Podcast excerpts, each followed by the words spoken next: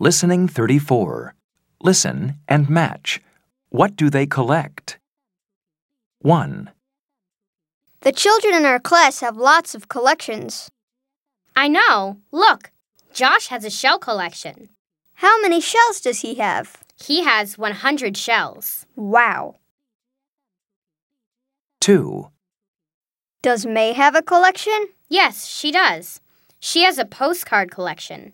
How many postcards does she have? She has 50 postcards. 3, Do Eva and Ben have a collection? Yes, they do.